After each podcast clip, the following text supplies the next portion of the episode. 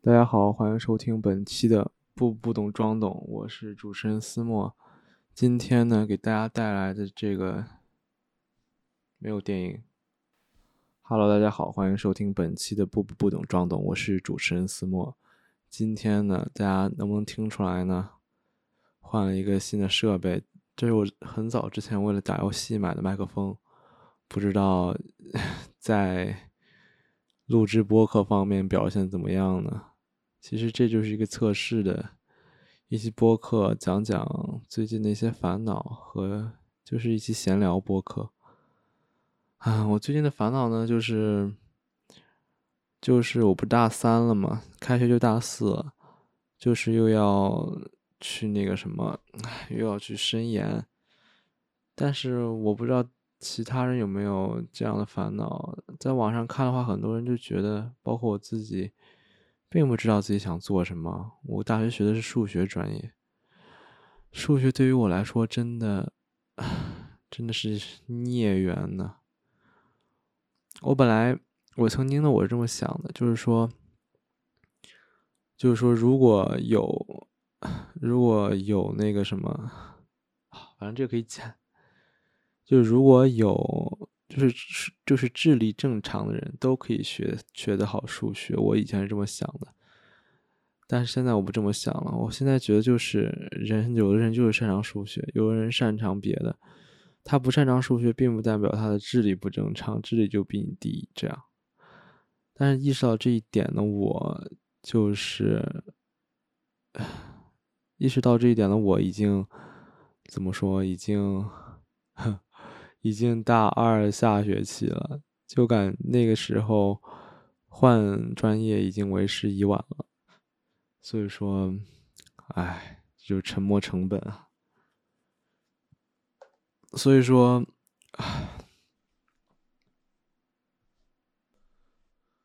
哎，那现在我也不知道我究竟是想学习什么专业。其实我的理想。这也不叫理想嘛，我的兴趣可能真的就在搞搞自媒体，然后就拍拍视频、录录播客。我知道这背后绝对很难，就是如果你想靠这个养家的话，真的会很难，因为你能看到的，我能看到，大家能看到的一些博主，都是在经历了很多困难之后，才会被能大家所看到的。啊，但是。所以说，这就有一使得我有一个疑问，就是，就是我不知道我对于这个自媒体的认知，我想要干自媒体这一方面，就是拍视频、录播课这一方面的向往，是真的对这个职业的向往，还是说我脑海里总是觉得它会比其他工作简单，会比编程简单，会比。做报表、做审计简单，做会计简单，我真的不知道，我我不知道，所以说这就是一个很纠结的一个点。我现在没有办法去舍弃所有的东西，就是去全面的去压压，把我的人生都压在这个事业上面，但是我又不知道我要做什么事业。我自从因为我就是数学专业的，所以说学了这么久数学之后，我发现我是对他一点兴趣都没有，甚至说我真的不想去接触到任何相关他的专业。我从小就是一个语文比数学好的孩子，但是当时申请专业的时候，一是说他们说数学专业比较好进，二是说数学专业很好啊，就是说你你去学这个专业。然后，比如说你高你申研的时候申，嗯，申机械工程啊，申什么编程啊，申什么甚甚至是化学都挺好的。他们说都是一个相当于是个万金油的一个 base。但是现在学习学到现在，我甚至都不想深研了。所以说我也，唉，我也不清楚我现在到底想要什么。说，用一个很俗套的话，就说那现在就走一步看一步呗。我还我的大学还有一个学期，呃，我大概有两个学期，还有一年，所以说这一年说不定我就自媒体能稍微被一些人看见，稍微就能够糊口了，然后就可以慢慢的去做这个事业。但是谁知道呢？如果接下来一年就依然是不温不火的，那我也不知道怎么办了。嗯，还有一点就是，还有一点就是，还有一点就是，我不知道该怎么跟父母开口说这件事儿，因为就是说，他们觉得，嗯，当今这个社会啊，就是只有研究生才可以就业。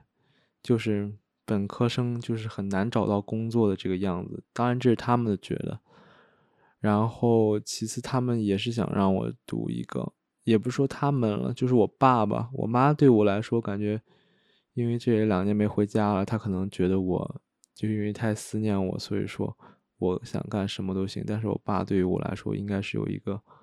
目前来说有一个要求，就是想要我去学。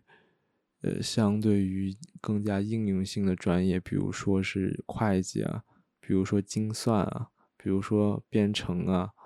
这些的，但是都是我不感兴趣的，我没法告诉他们，我不知道该怎么告诉他们，我想搞拍视频，我想录播课，然后他们其实我要，这也是有关于我对自己的一个定位不清，因为怎么说就是。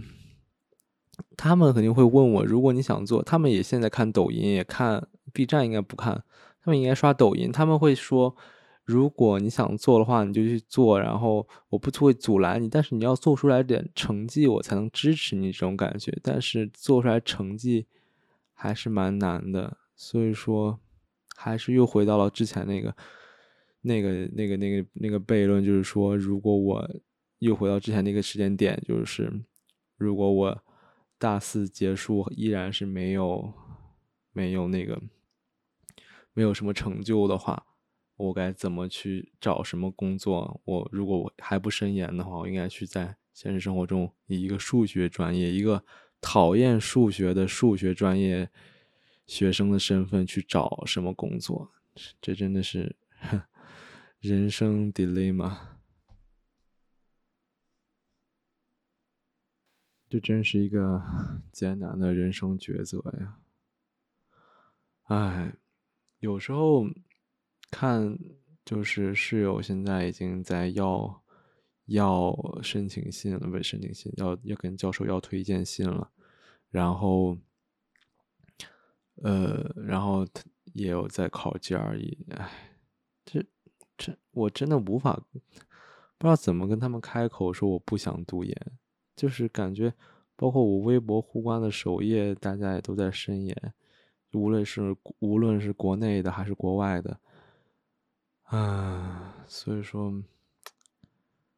知道。现在我真的很羡慕那些知道自己想做什么的人，比如说我室友，就是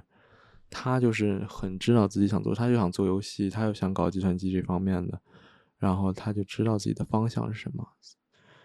啊，我真的。不知道唉自己的方向是什么，唉，哎，我发现其实说完之后，